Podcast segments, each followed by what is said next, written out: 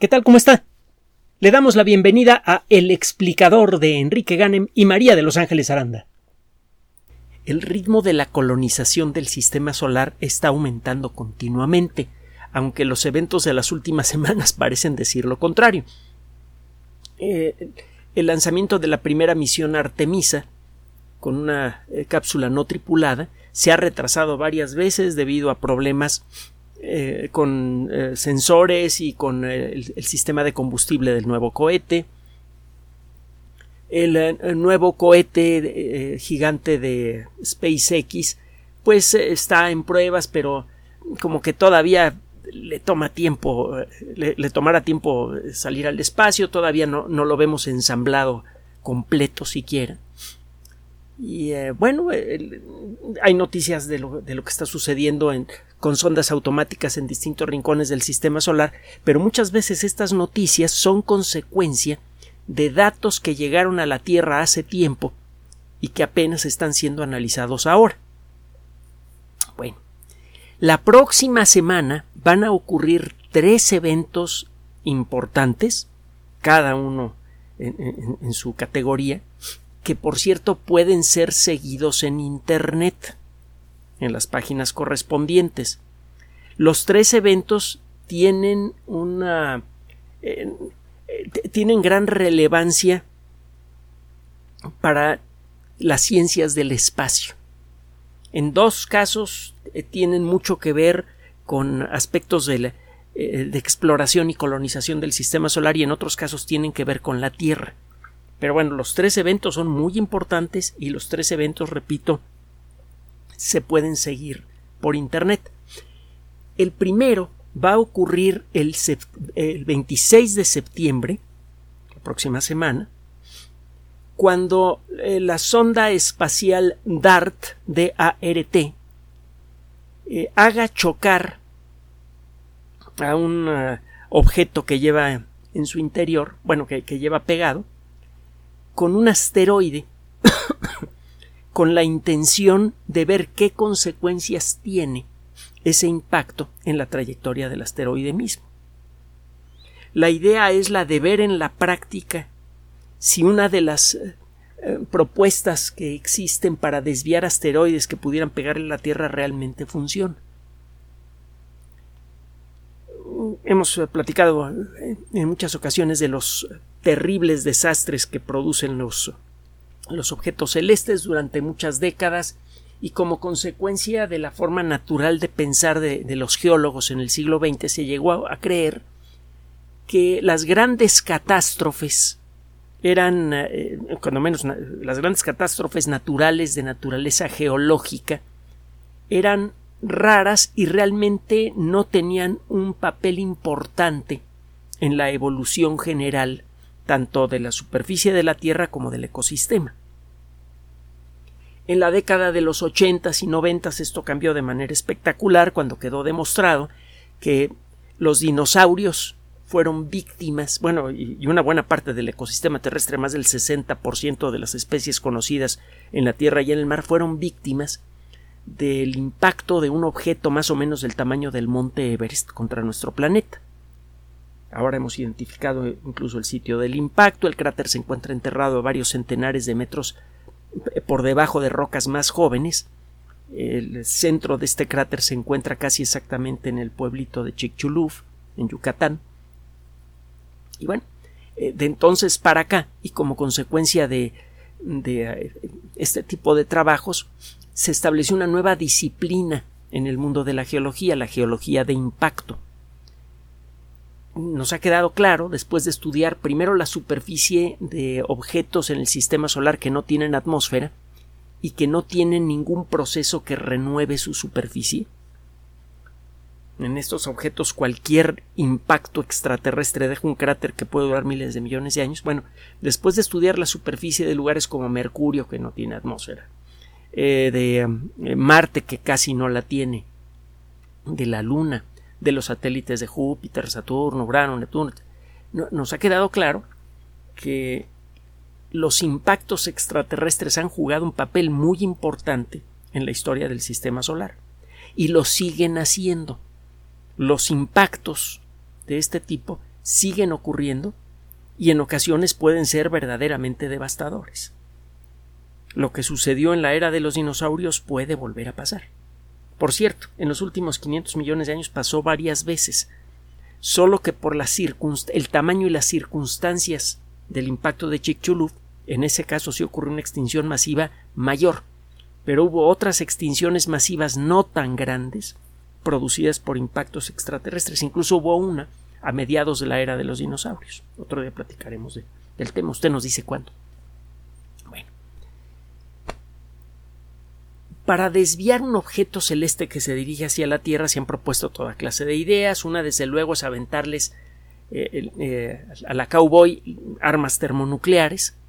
El caso es que las armas termonucleares, para comenzar, eh, no tienen la energía suficiente para destruir a un asteroide mediano. El impacto de un arma nuclear en un objeto más o menos del tamaño del meteorito de Chicxulub podría romperlo en varios pedazos y eso podría ser eh, incluso peor el impacto en la Tierra porque en lugar de que el daño más importante se concentre en una zona, ocurrirían varios puntos de daño importantes también. Y tendríamos además el, problema de la radiactividad de las armas nucleares. No sirve, en la mayoría de los casos, el atacar a un objeto extraterrestre grande que se dirige hacia la Tierra cuando ya está cerca de nosotros con armas nucleares. Necesitamos otro tipo de técnicas que sean más razonables. Más razonables en términos de que tengan mayor probabilidad de tener éxito, y se han propuesto muchas. Una de ellas consiste en darle un golpe o una serie pequeña de golpes a un asteroide cuando está todavía muy lejos de la Tierra. Cada golpe en sí mismo produce apenas un pequeñísimo cambio en la trayectoria de ese objeto. Pero si ese pequeñísimo cambio ocurre cuando el asteroide está muy lejos de nosotros, eso puede ser suficiente para que el asteroide pase de largo se necesita mucho menos energía para desviar efectivamente a un gran objeto extraterrestre si eh, lo golpeamos cuando está muy lejos que cuando está muy cerca. Y eh, bueno, ya se han hecho algunas pruebas de golpear objetos celestes con naves espaciales. Hay eh, por ahí un intento que se hizo con, con un cometa. Más mm, para estudiar la estructura del cometa que para tratar de desviar. Bueno, la misión DART, que se llama Double Asteroid Redirection Test, es decir, prueba de redirección de asteroides doble, pues se, trata, se va a hacer dos veces esta prueba en asteroides diferentes, va a ser su primer ensayo el, 26 eh, de septiembre en un asteroide que eh, eh, en realidad es una pareja. Es un, asteroide girando alrededor de otro asteroide. El asteroide grande se llama Didymos, con Y. El más pequeño se llama Dimorphos, de dos formas. Dimorphos tiene un diámetro de 160 metros, es chiquitito si le pegara a la Tierra podría producir una detonación equivalente a la de un arma nuclear. Eh, si esto ocurre en medio del mar, pues no hay mayor problema. Si ocurre en una zona deshabitada, pues podría producir algunos incendios y todo, pero nada más.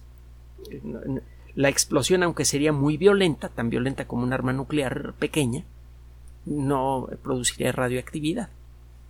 Entonces, no es, además, eh, la pareja Didymos y Dimorphos no se encuentran en camino de colisión con la Tierra. Hasta el momento no hay un solo objeto de un solo asteroide, un solo objeto del sistema solar identificable que esté francamente en ruta de colisión con la Tierra.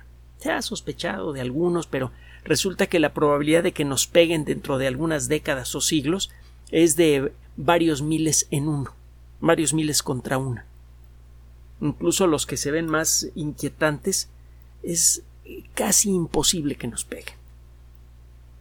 El, caso es que pueden aparecer de la nada, más allá de la órbita de Neptuno, objetos que de pronto se salen de órbita, comienzan a caer hacia el centro del sistema solar y eso apenas nos da unos meses si es que detectamos que uno de ellos se dirige hacia nosotros, eso apenas nos da unos meses para intentar hacer algo al respecto.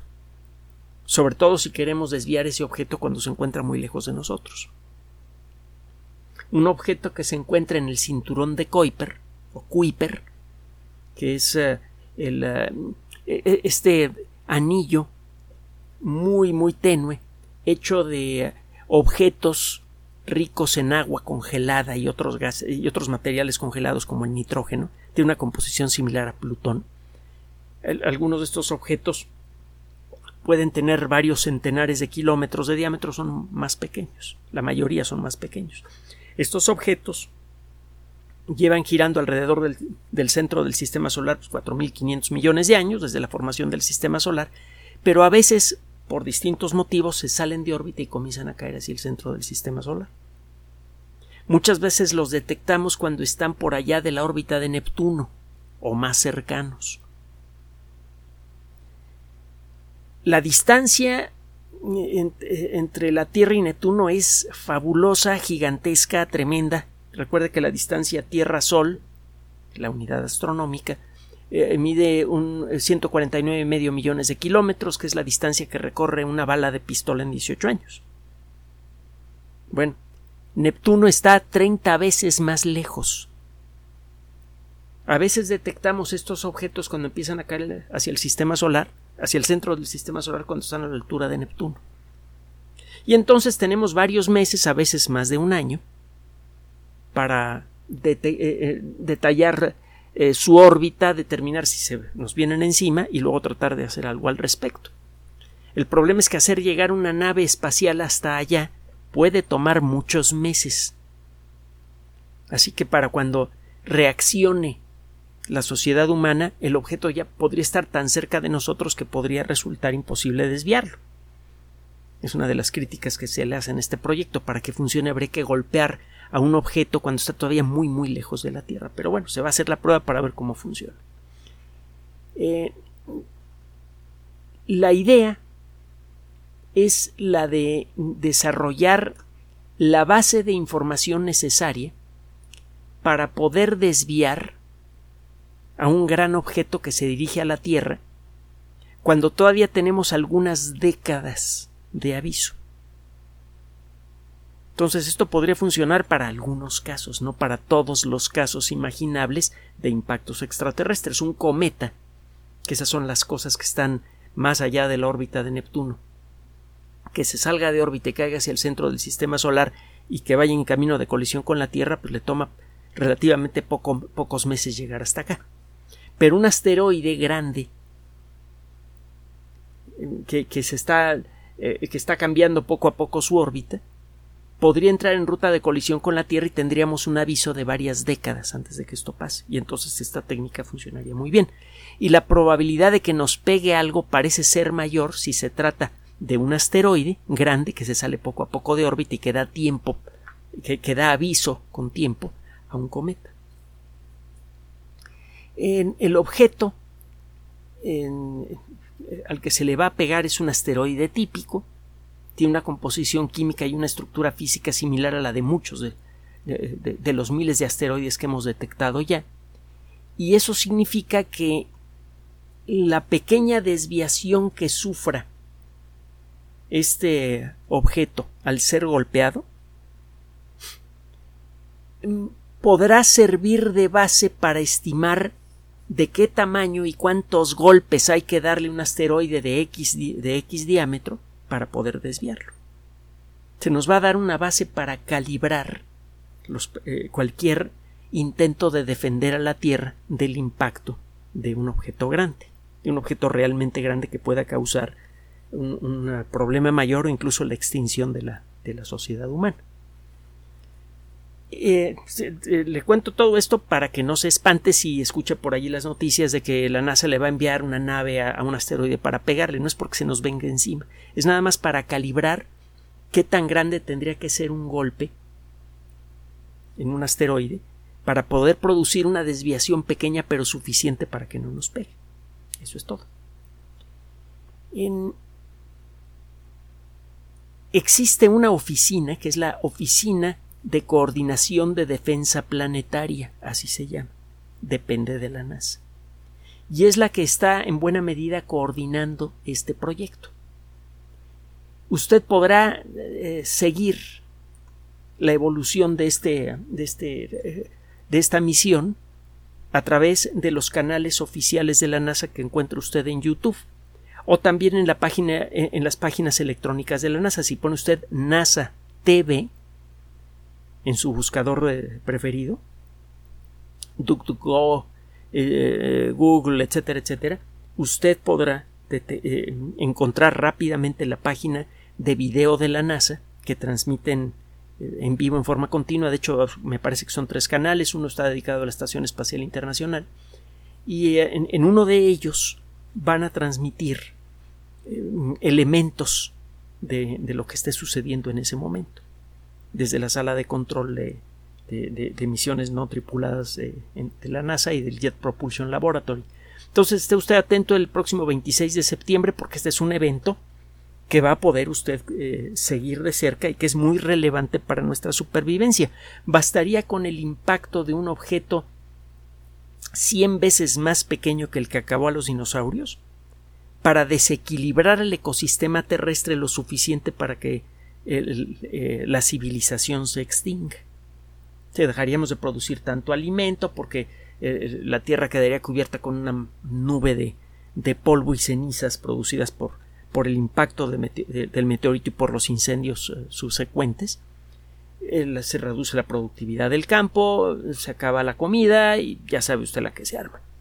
Pero bueno, nos estamos adelantando y todo parece indicar que esta prueba nos va a dar los elementos necesarios para poder desarrollar una defensa realmente exitosa. No estamos desarmados. 26 de septiembre. Ahora, Segunda nota, al día siguiente, el 27, si todo sale bien, la misión Artemisa 1 será por fin lanzada en dirección de la Luna. Esto será el, 27 eh, de septiembre. Esto como consecuencia del éxito que se tuvo el pasado 21 de septiembre en la prueba de carga de combustible. El problema que tiene este cohete es que utiliza hidrógeno líquido como comburente en la primera etapa. Tiene un tanque gigantesco, más grande que muchos de los edificios que hay en la Ciudad de México, lleno de uno de los líquidos más fríos que hay en el cosmos. El hidrógeno líquido es mucho más frío que el oxígeno líquido, que es el, el, el, eh, eh, perdón, el comburente es el, oxígeno y el combustible es el hidrógeno. Ahora sí lo dije bien. Bueno, el, eh, eh, el, mantener oxígeno líquido en el interior de un tanque grande es difícil, tiene bastantes trucos, pero ya, ya se lo sabe la NASA desde hace mucho tiempo. Por ejemplo, usted debe evitar cualquier residuo de grasa en cualquier parte del sistema de tubos y de uniones que hay en el sistema de, de manejo de oxígeno líquido en un cohete. Basta con un chorrito de oxígeno, con, la huella, con, con la grasa que deja la huella de un dedo, para que el oxígeno líquido reaccione con la grasa de ese dedo, produzca una combustión inmediata que puede quebrar, fundir, reventar una unión entre las tuberías del oxígeno líquido para que de pronto escape todo el oxígeno líquido y ocurra una tragedia. Es un material muy difícil de controlar, pero ya se lo sabe la NASA. Y no solo la NASA. Las empresas que se encargan de cargar el oxígeno líquido, el, oxígeno en los tanques a presión, el interior va líquido el oxígeno, eh, ya, ya se saben eso también. Es una tecnología que, que conocemos desde hace mucho tiempo. El manejar grandes cantidades de hidrógeno también, pero es mucho más fácil cometer errores con el hidrógeno, porque el hidrógeno tiene una temperatura de pocos grados por encima del cero absoluto.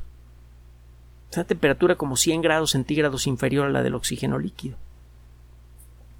Y eso genera una larga serie de problemas. Por ejemplo, eh, los sellos que sirven para desconectar las mangueras de alimentación al cohete. Cuando el cohete está en la plataforma, hay unas mangueras que sirven para alimentar el combustible y el comburente al cohete, para llenarlo.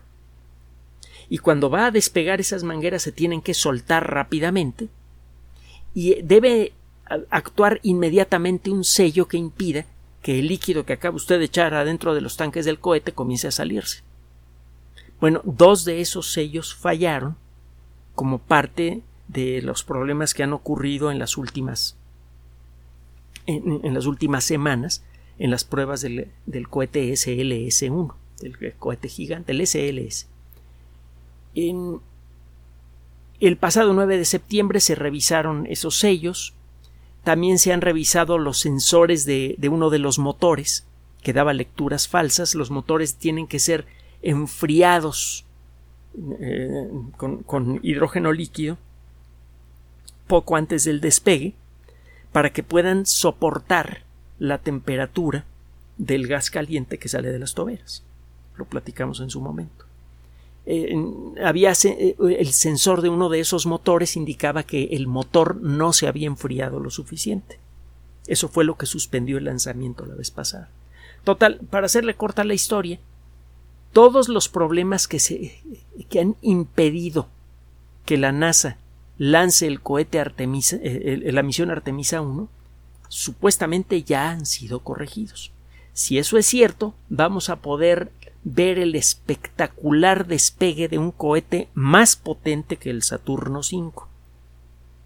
Y eso es mucho decir. Los Saturno V, que sirvieron para lanzar gente a la Luna en la década de los 60 y principios de los 70, pues eh, llevan, llevaban la energía de una pequeña bomba atómica en su interior la distancia mínima de seguridad en caso de una explosión era de 5 kilómetros.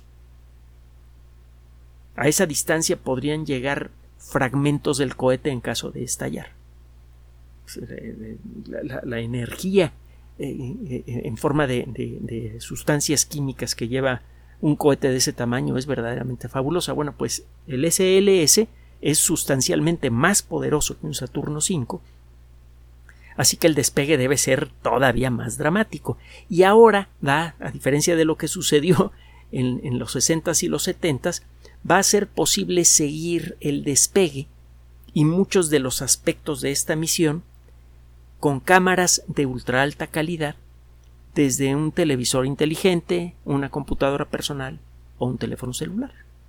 Así que, de nuevo, acceda a los a, las fuentes de la NASA, busque NASA TV, por ejemplo, o entre a nasa.gov chica, nasa.gov, de government en inglés que lleva V chica, nasa.gov, para que acceda usted a la liga de las transmisiones en vivo del lanzamiento del SLS-1. Si todo sale bien, veremos ahora sí el inicio del regreso de la sociedad humana a la Luna, esta vez con la intención de quedarse. Esta misión, que en su momento iremos detallando, si es que si vemos primero que, el lanzamiento funciona, ya le contaremos cómo va el resto de la historia, pero esta misión involucra lanzar esta cápsula llena de sensores y supuestamente también de cámaras que supuestamente deben transmitir a lo largo de toda la misión, el lanzar esta eh, eh, cápsula, la cápsula Orión, en camino a la Luna, hacerle entrar en órbita lunar y en una órbita muy elíptica que la va a alejar mucho de la Luna y luego la va a acercar mucho a nuestro satélite. Las vistas deben ser espectaculares. Esperemos que se hayan colocado todas las cámaras que se dijeron hace algunos años que se iban a colocar en esta misión y bueno, pues en cualquier caso podremos seguir el progreso en los ah, canales correspondientes de, YouTube, los que le mencionamos hace un momento. Este es el segundo evento importante. Y eh, el día 29 de septiembre, a las. Ah, eh, esto ocurre muy temprano por la, por la madrugada, a las 5.36 hora del este, que son las 4.36 hora de México, si estoy en lo correcto a las 5.36 hora del este de los Estados Unidos, la sonda espacial Juno va a pasar apenas a 358 kilómetros de la superficie de Europa, uno de los cuatro grandes satélites de Júpiter. La sonda espacial Juno tiene ya un buen tiempo girando alrededor de Júpiter. De hecho, ya ha durado eh, más de lo que se se estimaba inicialmente, esta sonda automática se acerca mucho a la superficie de Júpiter y luego eh, tiene una órbita muy elíptica, luego se aleja mucho. Esto se hizo porque alrededor de Júpiter hay un campo magnético muy intenso y ese campo magnético atrapa muchas partículas que vienen del Sol. El, del Sol sopla un viento continuo hecho de radioactividad. Le llamamos radioactividad a todo aquello que sale volando del núcleo de un átomo de uranio cuando revienta, por ejemplo. Cuando revienta un átomo, salen volando pedacitos de átomo, por ejemplo, electrones, por ejemplo, protones, también formas de luz de alta energía como rayos X, rayos gamma. Bueno, del Sol salen electrones sueltos y protones sueltos que viajan a gran velocidad. El exponerse a ese viento solar es como exponerse a la radiactividad de alguna fuente de uranio, por ejemplo. Ah, no exactamente, porque del uranio salen otro tipo de cosas, pero ese viento es una forma de radiactividad natural. Y el campo magnético de Júpiter atrapa esas partículas y se forman unos cinturones cargados con, con partículas atómicas, se forman unos cinturones radioactivos muy intensos. Al punto de que a buena distancia de Júpiter, la radiación es tan grande que resultaría rápidamente letal en cuestión de pocos minutos, resultaría letal para una persona, aún adentro de su traje espacial. De los cuatro grandes satélites de Júpiter que podemos observar desde la Tierra, el primero, Io, es el, se le considera el lugar más peligroso del sistema solar, no solo por ser el lugar en donde hay más volcanes activos en todo el sistema. Hay muchos más volcanes activos en Io que en la Tierra y es mucho más chiquito, del tamaño de la Luna, más o menos un poquito más chico. Pero Io además está sumergido en uno de esos cinturones de radiación. Así que el, ambiente de Io es escandalosamente radioactivo. Bueno, la sonda espacial Juno se quemaría por la radioactividad rápidamente si estuviera en una órbita estable cerca de Júpiter. Ya se colocado ya se ha colocado otra sonda automática alrededor de Júpiter, la Galileo, pero Galileo no se acercaba mucho a Júpiter más que por momentos por lo mismo, para no exponer por mucho tiempo a la radioactividad terrible a sus circuitos electrónicos, que son especiales. Están diseñados para aguantar la radioactividad. Juno se acerca todavía más a Júpiter. Casi casi pasa rozando las nubes de Júpiter y luego se aleja mucho. Y en su camino corta las órbitas de la mayoría de los satélites importantes. En esta ocasión se han dado las circunstancias para que pase a, una distancia verdaderamente ridícula de la superficie de Europa. Otros satélites, por, otras naves automáticas, por ejemplo los Viajero, por ejemplo eh, alguno de los Pionero, por ejemplo el Galileo, han pasado cerca de Europa, pero pues, le diría, ha pasado a unos pocos eh, eh, miles de kilómetros de Europa. Y en esta ocasión el paso va a ser apenas a un poco menos de 400 kilómetros. En Europa es extraordinariamente atractivo. La superficie está llena de unas estructuras raras, parecen como, como arañazos sobre, sobre plastilina. Eh, también hay unas grietas de, de forma muy, muy caprichosa. Sabemos que esa superficie que es de color blanco está hecha de hielo, de hielo de agua congelado y todas estas rugosidades, surcos y arañazos que se ven en la superficie de, Europa son consecuencia del movimiento de algo en su interior, de algo líquido en su interior. Toda la evidencia sugiere que ese algo líquido es agua, que hay un océano con una profundidad entre 40 y 60 kilómetros en el interior de Europa. Y en el centro de este, de este satélite debe existir una pelotita hecha de materiales no muy diferentes a los que hay en nuestro planeta y esa pelotita tiene que estar muy caliente. Y Europa, perdón, continuamente es estrujado por el jalón gravitatorio de su planeta, tiene una órbita elíptica, cuando se acerca eh, el jalón de, Júpiter hace que, que Europa se, se, vuelva más ovalado, que se vuelva ovalado, y cuando se aleja recupera su forma. Este estrujamiento calienta mucho al núcleo, y eso hace que muchas sustancias químicas en el núcleo se activen y entran en contacto con agua. Bueno, pues eso en términos toscos es lo que pasó con la Tierra justo antes que naciera la vida. Y es por eso que existe la fuerte sospecha de que en el océano de Europa podría existir o sustancias químicas precursoras de la vida, y al estudiar estas sustancias químicas entenderíamos mejor cómo fue el proceso de evolución molecular previo a la vida, y en una de esas hasta vida hay. Dentro de poco, eh, de hecho ya se encuentra en construcción, la sonda Europa Clipper eh, pasará unas 50 eh, veces cerca de Europa a partir del año 2030 va a pasar muy cerquita. Y lleva los sensores suficientes para capturar las moléculas de agua y cualquier otra cosa que salgan del interior del océano de Europa por cualquiera de las muchas grietas que hay en la superficie del hielo. Y eh, esta sonda está calculada para detectar posibles moléculas orgánicas. Y en una de esas podría detectar evidencia de vida.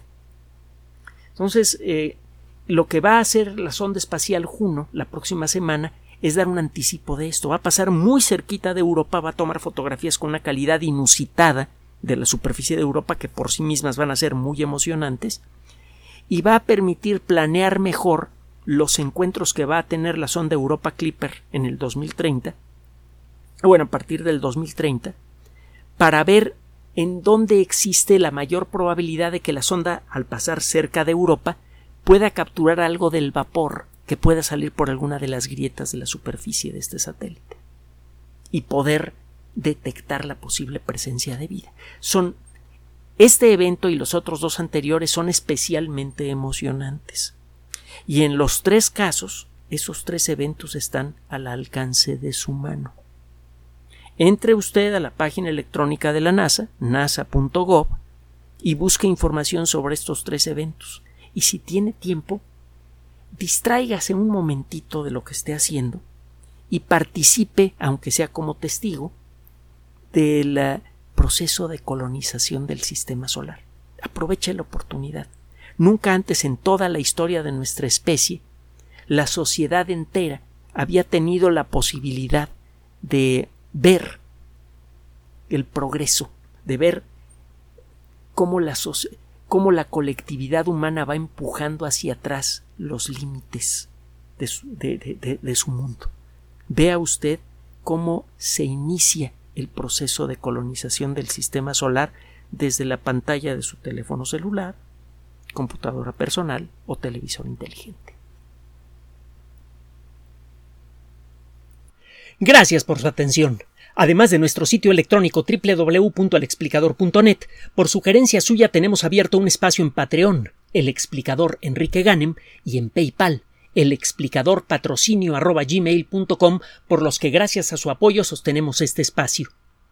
Puede usted descargar gratuitamente estos audios en formato MP3 en Spotify y en iTunes como El Explicador sitio oficial y en SoundCloud como El Explicador y con formato de video en YouTube en El Explicador sitio oficial. Recuerde nuestras redes sociales de siempre, Twitter Enrique-Ganem y en Facebook Enrique Ganem sitio oficial, El Explicador y los grupos que usted ya conoce. Finalmente, El Explicador siempre somos María de Los Ángeles Aranda y Enrique Ganem. Gracias.